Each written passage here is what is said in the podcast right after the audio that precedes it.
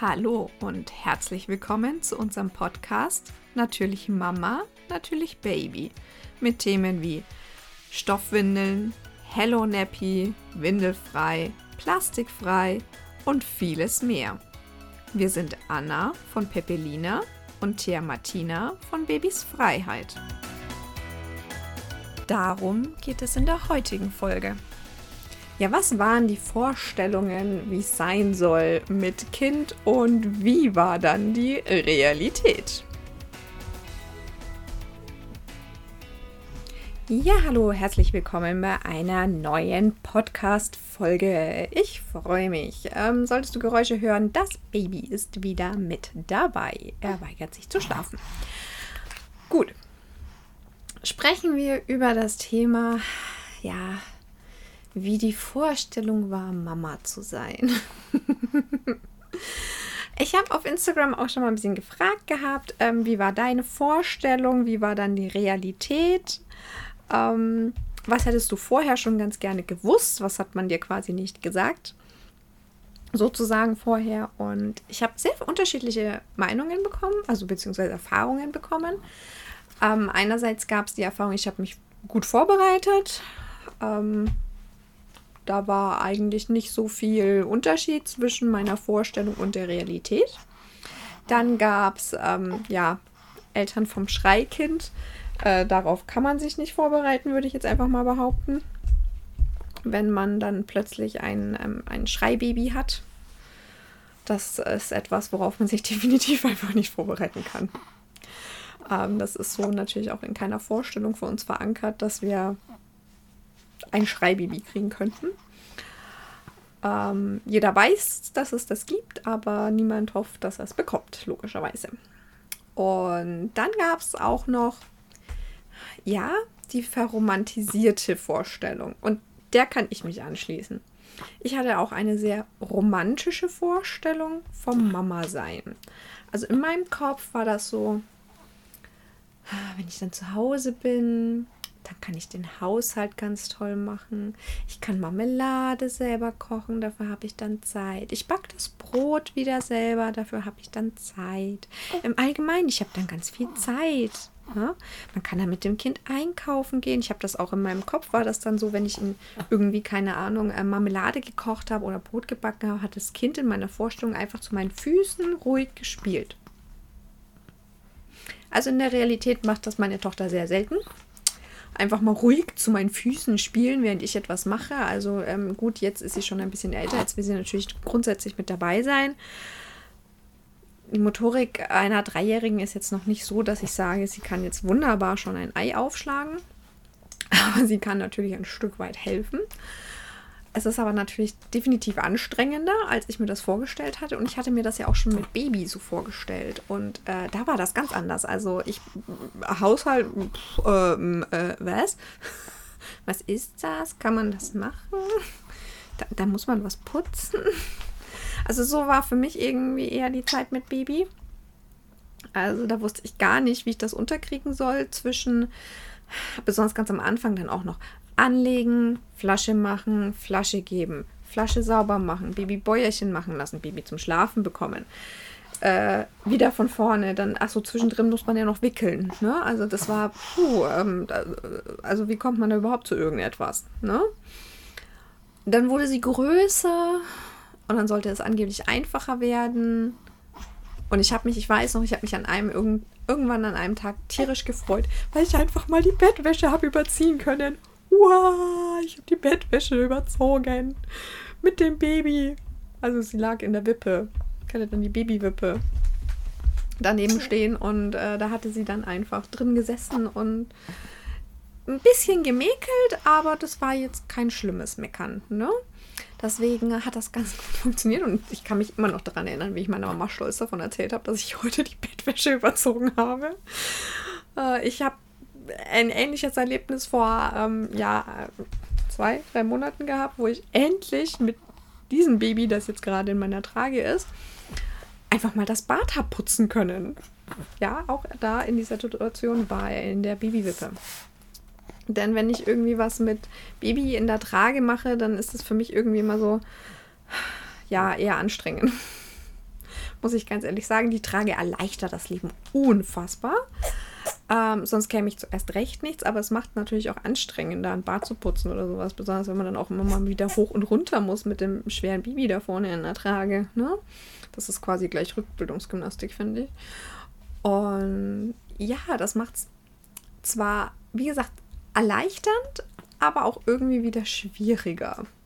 Dann hat man das Baby vorne in der Trage, dann kommt man vielleicht nicht richtig hin. Das ist ungefähr wie in, ähm, am Ende der Schwangerschaft, wenn man sich irgendwie. Also ich musste mich dann immer seitlich zum Wäscheständer hinstellen, weil ich, wenn ich vorwärts stand, nicht mehr an die letzte Strebe gekommen bin von, vom Wäscheständer.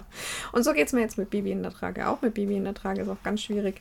Also vorne am Bauch, dann zum Beispiel zu kochen, anbraten. Oh Gott, würde ich mich niemals trauen. Am Ende spritzt Fett auf das Baby. Nein, definitiv nicht. Da erleichtert dann zum Beispiel die Rückentrage. Rückentrage erleichtert das dann. Da koche ich. Da mache ich Haushalt. Also wenn ich explizit mit Baby jetzt Haushalt machen möchte und er möchte sich nicht alleine beschäftigen, kommt er auf den Rücken. Ich kann das aber nicht so lange. Ich kriege dann relativ zügig Rückenschmerzen. Ich muss mir da irgendwie vielleicht eine andere Onbu mal holen oder sowas. Also ja, ich kriege da relativ zügig Schmerzen. Nicht im Rücken, das ist falsch formuliert, sondern in den Schultern kriege ich relativ zügig ähm, Schmerzen. Deswegen kann ich das jetzt auch nicht jeden Tag machen. Also ja, ich habe mir das Leben, wie gesagt, mit, mit Baby wesentlich romantischer vorgestellt. Ich dachte da, die ähm, äh, Kollegin, die mir da auf Instagram geantwortet hat, hat dann auch gemeint, sie hat sich dann mal so vorgestellt, mit dem Wagal rumzufahren, mit dem Kind, Freunde zu treffen, sich auf meine Parkbank mal zu setzen und äh, ja, mein Buch zu lesen. Hand aufs Herz, wann habt ihr das letzte Mal ein Buch gelesen? Also ich weiß nicht, geht es nur mir so? Ich kann also ich, das Buch lesen, dazu komme ich null. Also null. Hörbuch. Hörbuch, okay. Ja, das kann ich beim Stillen hören zum Beispiel. Also ich habe seit der Geburt von ihm jetzt ähm, alle sieben Harry Potter Bände durch, dann noch eine, noch eine Buchserie, ähm, Vampire Academy, falls das irgendjemand was sagt. Ähm, und jetzt bin ich gerade bei einer anderen Buchserie, die ich ein bisschen beiseite jetzt gelegt habe, weil ich habe gerade ein bisschen Over Flow von oder Overtouched oder ach, keine Ahnung, wie man das nennen soll. Also ich habe jedenfalls gerade ein bisschen genug von Hörbüchern. Ähm, bin wieder ein bisschen auf Podcast umgestiegen, auf äh, TV-Serie, schnell am Handy vielleicht nebenbei laufen lassen, ja, wenn man stillt oder wenn man liegt neben dem schlafenden Baby, weil das Baby nicht alleine schlafen will. Denn das ist auch sowas. Das hat mir keiner vorher gesagt. Also ja, mir war irgendwie bewusst, dass das Baby nachts Nähe braucht. Da bin ich aber von einem sehr jungen Baby ausgegangen. Also ich bin von den ersten paar Wochen ausgegangen. Nicht, dass das irgendwie so lange geht. Das hat mir irgendwie niemand gesagt. Und ich hatte ehrlich gesagt auch irgendwann, ich habe in der Schwangerschaft, also ich erzähle das mal noch in einer anderen Podcast-Folge, aber ich sag mal so, ich bin schwanger geworden, habe einen Schwangerschaftsratgeber gekauft drei Schwangerschaftsratgeber gekauft, hatte dann irgendwann die Schnauze voll, diese Schwangerschaftsratgeber zu lesen. Und Babyratgeber habe ich beschlossen, nee, habe ich jetzt auch keinen Bock drauf. Also ich habe mich da jetzt auch nicht so krass gut drauf vorbereitet. Ne? Aber ja, was man so einfach aus dem Umfeld oder sowas mitbekommen hat. Ich habe das nie mitbekommen, dass Babys da irgendwie ganz viel Nähe brauchen, auch tagsüber, dass die nicht einfach ohne einschlafen. Ich hatte irgendwie immer Freundinnen. Ich weiß nicht, habe ich die zu Zeiten besucht, wo die Babys nicht geschlafen haben oder sowas. Ich kann es rückblickend nicht sagen, aber ich habe das nicht mitbekommen, dass Babys auch tagsüber nicht ohne einschlafen wollen. So. Ich habe das mit meiner Tochter durchgezogen. Ich glaube, da war sie auch, na, Wann hat die angefangen, nicht mehr auf mir zu schlafen, zum Mittagsschlaf? Ich würde mal sagen, locker bis sie zwei war. Ich habe das auch tatsächlich durchgezogen. Für mich war das, ähm, ich habe das irgendwann angenommen für mich als Auszeit. Ich lag dann am Sofa mit ihr, sie auf mir, habe dann mit Kopfhörer Fernsehen geguckt, lief optimal. Das war für mich meine Auszeit am Tag. Ich konnte mir da eine Auszeit nehmen konnte, ähm, sagen wir mal, Instagram ein bisschen, ne, Facebook, ein bisschen am Handy rumdaddeln und halt was anschauen. Oder mal tatsächlich ein E-Book lesen oder sowas. Das ging da. Nachts hingegen hat meine Tochter schon sehr früh äh, angefangen, ähm, auch durchzuschlafen. Äh, wir haben sie auch schon sehr früh dann in ihr eigenes Zimmer, weil sie bei uns, wir eigentlich alle unruhiger schliefen. Ja, eigentlich alle unruhiger schliefen mit ihr im Zimmer. Als sie ausgezogen ist, mit fünf Monaten ungefähr war sie da alt, ähm, in ihr eigenes Zimmer, hat sie besser geschlafen. Wir haben besser geschlafen. Win-win. Also, ja, es ist jetzt nicht so ähm, äh, Prävention gegen ähm, den, den ähm, plötzlichen Kindstod und sowas heißt ja, die sollen ein Jahr lang eigentlich bei ihm schlafen. Hat jetzt unsere Tochter nur fünf Monate getan. Äh, aber sie hat recht zügig durchgeschlafen. Es war für mich kein Grund, irgendwie sie da zu lassen. Wie gesagt, wir haben einfach alle schlechter geschlafen, wenn sie da war. Sie hat schlechter geschlafen. Durch Schnarchen meines Mannes, würde ich behaupten. Ähm, ich habe schlechter geschlafen, mein Mann hat schlechter geschlafen. Und als wir, als sie raus ist, haben wir irgendwie alle besser geschlafen.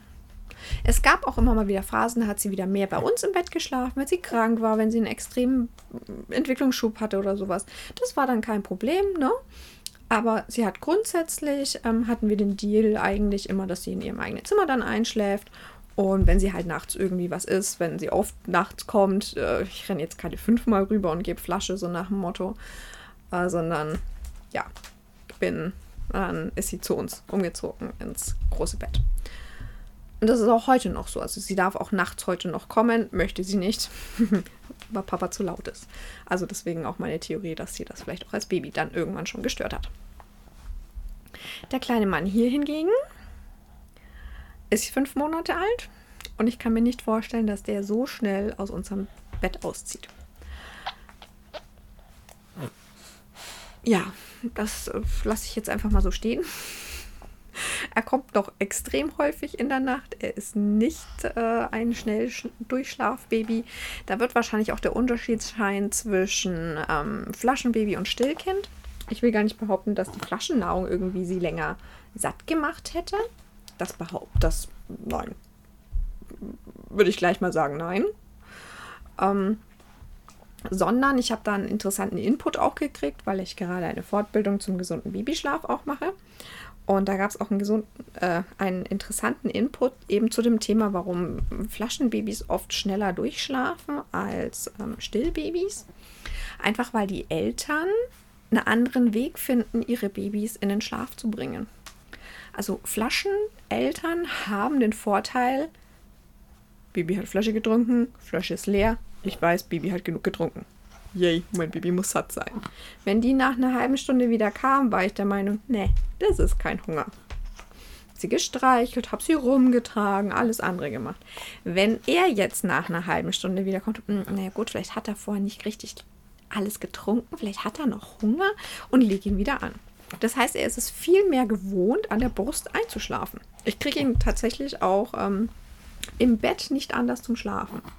Also irgendwie in den Schlaf streicheln oder in den Schlaf singen oder sowas. Nö, überhaupt nicht. Ähm, ich mache auch bald eine Schlafcoach-Beratung, also bei einem anderen Schlafcoach. Ne? Ich bin ja kein Schlafcoach, auch nach dieser Fortbildung, die ich mache, bin ich kein Schlafcoach. Äh, deswegen mache ich mach eine Schlafberatung, um einfach mal zu erfahren, wie ich ihn da vielleicht ein bisschen anders handeln kann, dass äh, unsere Tage und Nächte etwas angenehmer werden, was das Thema Schlaf angeht. Aber ja, worauf ich jetzt hinaus wollte, ihn bekomme ich so ihn bekomme ich zum Schlafen jetzt in der Trage. Irgendwann schläft er ein, wenn er sich jetzt dann mal zu Ende gezappelt hat. Und ich schön langweilig wahrscheinlich auch aufhöre, diesen Podcast aufzunehmen. Das wird ihn jetzt auch ein Stück weit noch wach halten, würde ich jetzt einfach mal vermuten.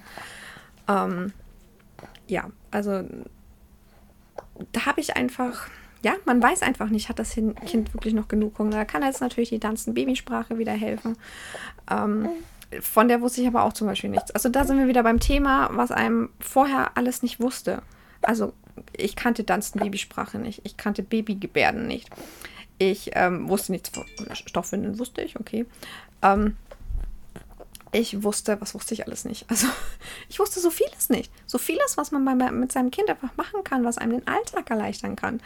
Ähm, wie viele Tragen es allein schon gibt. Hui also dass auch Tragen da irgendwie so helfen kann. Meine Mama meinte dann schon, ja, das gab es bei dir dann auch, das war ganz praktisch. Da gab es dann so Tücher, Das war aber recht kompliziert. Okay.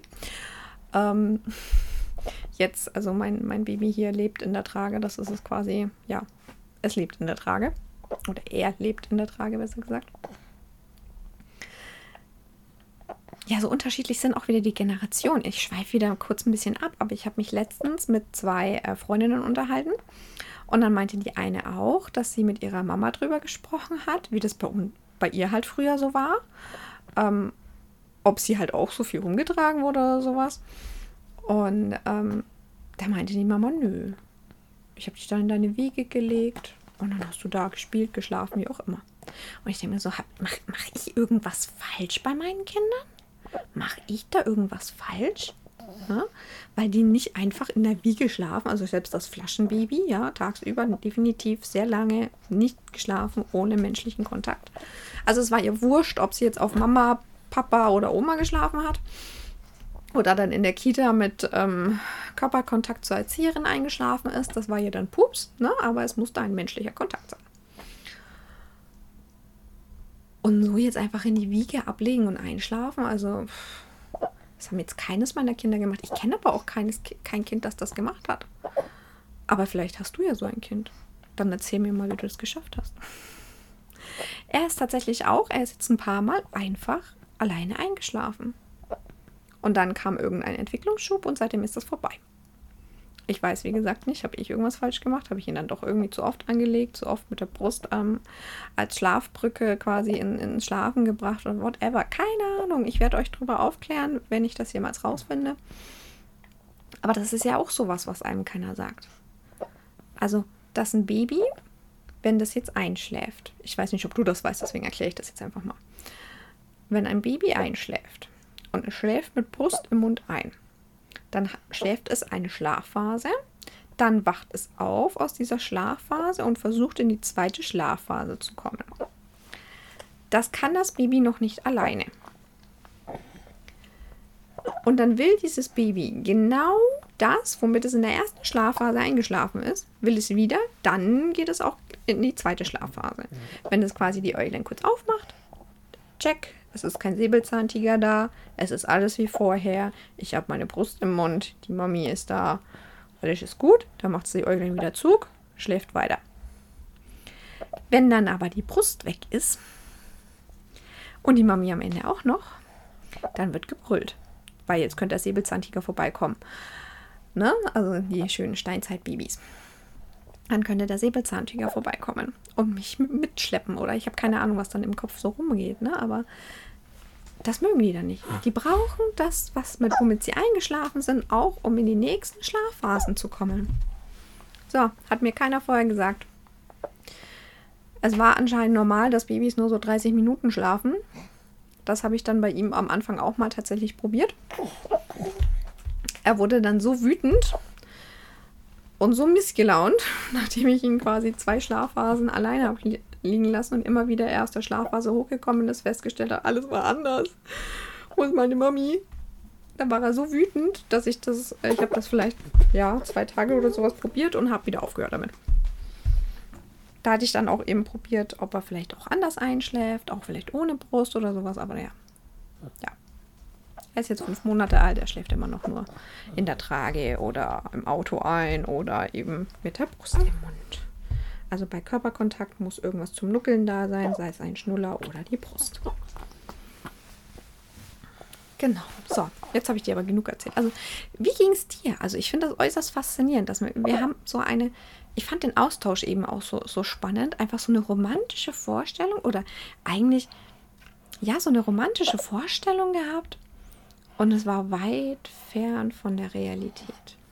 Und dann wieder die Mütter, die sich richtig gut informiert haben und wissen, okay, da hat mich jetzt wenig überrascht. Haben die dann eigentlich all diese Elternratgeber gelesen? Aber deswegen ist auch dieser Podcast da und deswegen mag ich meine Beratungen so gerne, denn ich will dass Eltern wissen, worauf sie sich einlassen, dass es Steinzeitbabys gibt, die Angst haben, dass der Säbelzahntiger vorbeikommt und dementsprechend nicht in der Wiege liegen wollen. Ich kann im Übrigen auch noch eine wunderbare Story erzählen. Generation unserer Großeltern. die gesagt hat, sie hat ihren Sohn in den Laufstall gesetzt, eine Flasche dazu gelegt, ist raus aufs Feld und hat nach vier Stunden wieder geguckt. Rückblickend hat sie gemeint, mach, würde sie jetzt nicht mehr machen, würde sie jetzt auch nicht empfehlen, das zu machen. Aber so wurde das früher gehandhabt. Dann wundere ich mich ehrlich gesagt auch nicht mehr, dass ich irgendwie mehr mit Bibi äh, quasi zu tun habe, als es vielleicht in der Vorstellung meiner Oma oder anderen dieser Generation so vorschwemmt, wenn man natürlich sowas auch gemacht hat. Ne? Wenn es normal war, dass das Baby in der Babywippe lag. Ja klar, die wussten vielleicht auch noch gar nicht, dass diese, diese, diese Stellung auch nicht so doll ist für, für die Wirbelsäule. Ich versuche halt hier wirklich, man versucht natürlich auch heutzutage sehr vielem gerecht zu werden. Ne? Meine Kinder sind barfuß unterwegs, damit die Fußgesundheit gut ist. Mein Baby ist jetzt in der Trage und wird äh, in der Trage zum, zum Schlafen gebracht, anstatt es in eine Babywippe zu legen, ne? weil die äh, Babywippe einfach ja für mich auch so ein bisschen der letzte Ausweg ist wie der Schnuller. Ne? Weil der Schnuller ist für mich auch so ein bisschen der letzte Ausweg. Vielleicht sollte ich darüber auch mal eine Podcast-Folge machen. Der letzte Ausweg. Diese Podcast-Folge ist auf jeden Fall jetzt lange genug, würde ich sagen. Ich beende hier einfach mal das Thema und ich fände es unfassbar spannend, wenn wir uns darüber noch ein bisschen austauschen könnten. Also wenn du diese Podcast-Folge hörst, geh auf Instagram, geh auf Facebook ne? oder in dein E-Mail-Programm und schreib mir einfach, wie es für dich war. Also erzähl mir das, bitte, bitte, bitte, erzähl mir das. Ich fände das unfassbar spannend. Ich finde diesen Austausch einfach sehr interessant. Und in den nächsten Folgen geht es auch nochmal so ein bisschen eben um die Themen Schwangerschaft, Schwangerschaftsvorbereitung. Vielleicht auch schon so ein bisschen Leben mit Kleinkind, aber tatsächlich eher, ja, Schwangerschaft, Schwangerschaftsorganisation habe ich im Übrigen dann auch schon ein richtig cooles Interview am Start. Nur schon mal so als Merker für dich. Da kommt was Cooles. Und jetzt bedanke ich mich fürs Zuhören und wünsche dir noch einen wirklich wunderschönen Sonntag. Außer du hörst diese Folge an einem anderen Tag, dann wünsche ich dir einfach einen wunderschönen anderen Wochentag. Das war der Natürlich Mama, Natürlich Baby Podcast. Wir freuen uns, wenn du bei der nächsten Folge wieder mit dabei bist.